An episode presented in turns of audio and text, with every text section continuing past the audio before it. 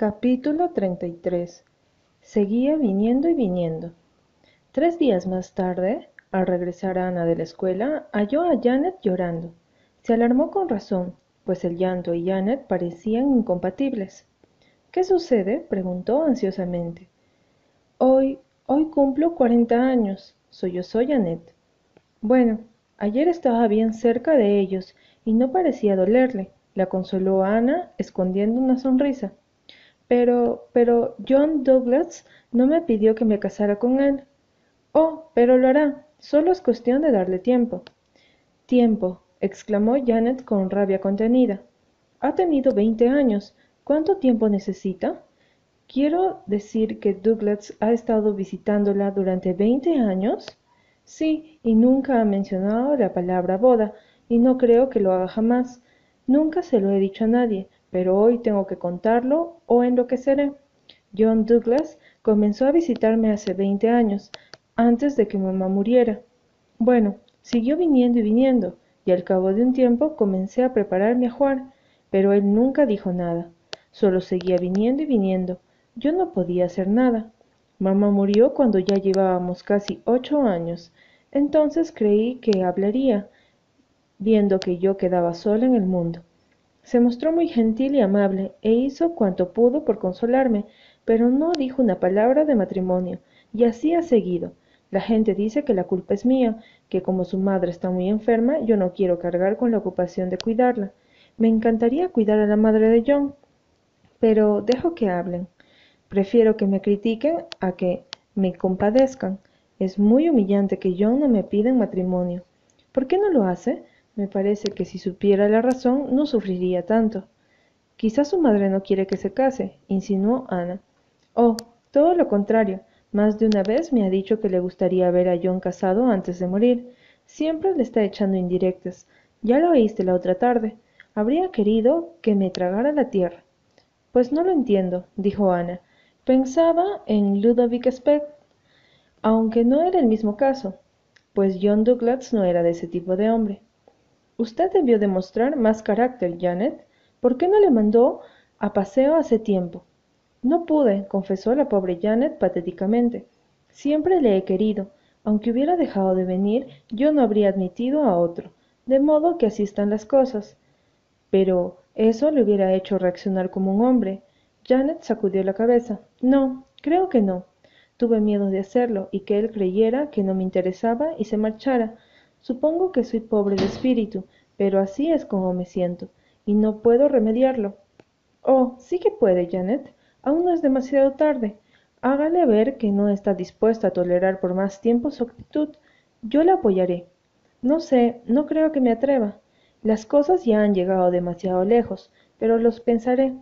Ana se sintió desilusionada con respecto a John Douglas, le había gustado mucho y no le parecía la clase de hombre capaz de jugar con los sentimientos de una mujer durante veinte años. Ciertamente precisaba una buena lección y a Ana le encantaba la idea de apoyarla. Por lo tanto, se alegró cuando a la noche siguiente, mientras se dirigían a la reunión de la iglesia, Janet le anunció que seguiría sus consejos. Le demostraré a John Douglas que no pienso permitir que continúe pisoteándome. Al término de la oración, John se acercó a ella con su habitual solicitud. Janet pareció asustada, pero resuelta. No, gracias, contestó fríamente. Conozco bien el camino a casa. No podría ser de otro modo después de haberlo recorrido durante cuarenta años, de manera que no necesita molestarse, señor Douglas. Ana contemplaba el rostro de John Douglas a la brillante luz de la luna y comprobó que éste había recibido el golpe de gracia. John, sin decirle una palabra, dio media vuelta y echó a andar. Deténgase, deténgase, gritó Ana sin importar la mirada de las personas que lo rodeaban. Deténgase, señor Douglas, vuelva. John Douglas se detuvo, pero no regresó. Ana corrió por el sendero, le cogió una mano y lo arrastró hacia donde estaba Janet. Debe regresar, imploraba. Todo ha sido un error, señor Douglas, por culpa mía. Yo le aconsejé. Janet no quería hacerlo, pero ahora todo está bien, ¿no es cierto, Janet? Sin decir palabra, Janet se apoyó en el brazo del caballero y los dos echaron a andar. Ana lo siguió humildemente hasta la casa y se deslizó por la puerta trasera. Bueno, eres un excelente apoyo para cualquiera, dijo Janet sarcásticamente. No pude evitarlo, Janet, exclamó Ana contrita. Me sentí como si hubiera estado de brazos cruzados viendo asesinar a alguien. Tuve que correr tras él. Y yo me alegro de que lo hicieras. Cuando le vi volverse y echar a andar, sentí como si la poca felicidad y alegría que quedaban en mi vida se hubiera ido con él. Fue una sensación horrible. ¿No le preguntó por qué obró así? No, ni una palabra, respondió Janet lentamente. Capítulo 34 John Douglas se decide a hablar. Ana no había perdido la esperanza de que ocurriera algo, pero nada pasó. John Douglas continuó acompañando a Janet hasta su casa después de las oraciones, tal como lo hiciera desde hacía veinte años, y parecía que lo continuaría haciendo por otros veinte más. Pasó el verano. Ana daba clases en la escuela, escribía a todos y estudiaba un poco. Sus paseos hasta el colegio eran placenteros. Siempre iba por el pantano, un hermoso lugar reverdecido por las musgosas lomas. Por él cruzaba un arroyo bordeado de pinos cubierto de enredaderas y entre cuyas raíces pululaban las hierbas. Sin embargo, Ana encontraba un poco monótona la vida de Valley Road. En realidad hubo solo un incidente divertido. No había vuelto a ver el flaco y pelirrojo Samuel, el de la mente, desde la visita que les hiciera. Solamente un par de veces se había cruzado con él pero apareció por fin una cálida noche de agosto y se sentó en el banco de la galería. Llevaba sus ropas de trabajo, que consistían en pantalones remendados, una camisa azul con rotos en los codos y un harapiento sombrero de paja. Mascaba solemnemente una pajita y miraba a Ana con la misma solemnidad. Esta dejó su libro a un lado, con un suspiro, y tomó su bordado. No esperaba gran cosa de su conversación con Sam, al cabo de un largo silencio, Sam habló. Mi voy de allí, dijo mientras señalaba con el sombrero la casa vecina. ¿Ah, sí? preguntó Ana Cortés. Sí. ¿Y a dónde irá? Bueno, he estado pensando conseguir un lugar todo mío. Esta esa casa en Millas Barce, pero se alquiló. Necesito una mujer. Supongo, asintió Ana vagamente.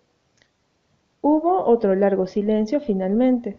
Sam volvió a quitarse el sombrero de paja y prosiguió. ¿Si quedaría usted conmigo? ¿Qué? Masculló Ana. ¿Si quedaría usted conmigo? ¿Quiere decir si me casaría con usted? Sí. Pero si apenas le conozco, gritó Ana indignada.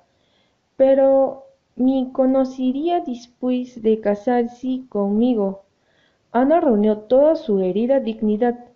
Por cierto que no me casaré con usted, dijo irritada. Bueno, puede pensarlo algo peor. Trabajo mucho y tengo dinero en el banco. No me vuelva a hablar jamás de eso. ¿Quién le puso esa idea en la cabeza? preguntó Ana, cuyo sentido del humor estaba volviendo sus fueros, tan absurda era la situación. Usted es una linda muchacha, y si las arregla muy bien. No me gustan haraganas, reflexioné. Voy a inspirarla. Bueno, tengo que irme. Tengo que ordeñar las vaquis. Las ilusiones que Ana se hiciera sobre las declaraciones de amor habían sufrido tales golpes durante los últimos años, que casi nada quedaba ya de ellas, de modo que pudo reír a sus anchas de esta última sin que su corazón sufriera. Aquella noche hizo una imitación de Sam frente a Janet, y ambas rieron como locas comentando la iniciación del muchacho en la vida sentimental.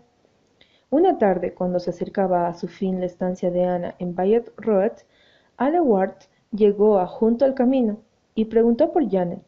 La necesitan en casa de los Douglas, dijo. Me parece que la señora Douglas va a morir esta vez, después de haber estado anunciándolo durante veinte años.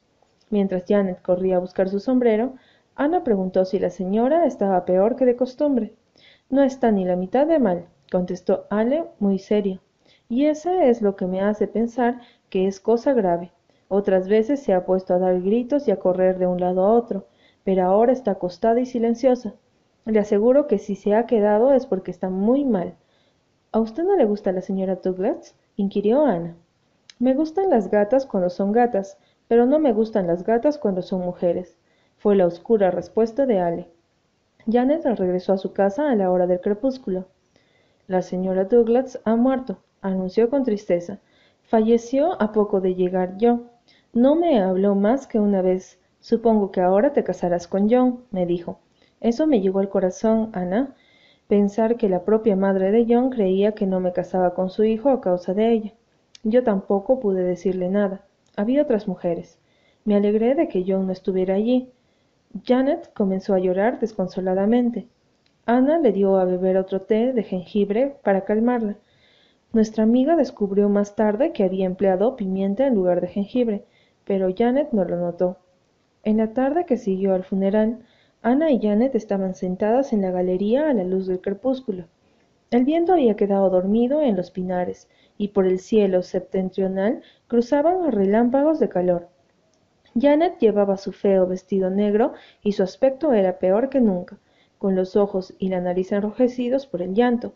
Hablaban poco, pues Janet no parecía aprobar los esfuerzos de Ana para levantarle el ánimo. Prefería llanamente sentirse triste. De pronto se oyeron ruidos en el portón y John Douglas penetró en el jardín y cruzó por encima del cantaro de geranios. Janet se puso de pie y Ana la imitó. Nuestra amiga era alta y llevaba un vestido blanco, pero John no pareció verla. Janet, ¿te casarías conmigo? Las palabras irrumpieron como si hubiesen estado retenidas durante veinte años, y fue impredecible decirlas en aquel momento. La cara de Janet estaba tan enrojecida por las lágrimas que parecía imposible que pudiera arrebatarse más aún, pero tomó un horrible color púrpura. ¿Por qué no me lo pediste antes? preguntó con lentitud. No podía. Ella me hizo prometerlo. Mamá me hizo prometerlo, repitió. Hace diecinueve años tuvo un ataque terrible y creímos que no sobreviviría. Entonces me imploró que le prometiera no pedirte que te casaras conmigo mientras viviera. No quería prometerle tal cosa, pero todos pensábamos que viviría poco. El mismo médico le daba solo seis meses de vida, pero me lo pidió de rodillas, sufriente y enferma. Tuve que prometérselo. ¿Y qué tenía tu madre contra mí? gritó Janet. Nada, nada, solo que no quería otra mujer en su casa mientras viviera. Dijo que si no se lo prometía moriría, y sería por mi culpa. De modo que lo hice, y me ha obligado a cumplirlo, aunque le imploré de rodillas que me revelara de esa promesa. ¿Por qué no me lo dijiste? Si solo lo hubiese sabido, ¿por qué no me lo dijiste? Me hizo prometer que no se lo diría a nadie, respondió John roncamente. Me lo hizo jurar por la Biblia, Janet. Janet nunca lo hubiese hecho si hubiera sabido que sería tanto tiempo. Nunca sabrás lo que he sufrido en estos diecinueve años. Sé que también te he hecho sufrir, pero ¿te casarás conmigo, Janet? Oh, Janet, por favor, he venido a pedírtelo tan pronto como pude. En este instante, la estupefacta Ana recobró el sentido y comprendió que estaba de más. Se escabulló y no volvió a ver a Janet hasta la mañana siguiente cuando ésta le contó el resto de la entrevista. ¡Qué mujer tan falsa, cruel e implacable! gritó Ana. Calla, está muerta, dijo Janet solemne. Si no lo estuviera, pero no, no debemos hablar mal de ella. Por fin soy feliz, Ana, y no me habría molestado esperar tanto si lo hubiera sabido todo. ¿Cuándo se casarán? El mes que viene. Desde luego, todo se hará en la mayor intimidad.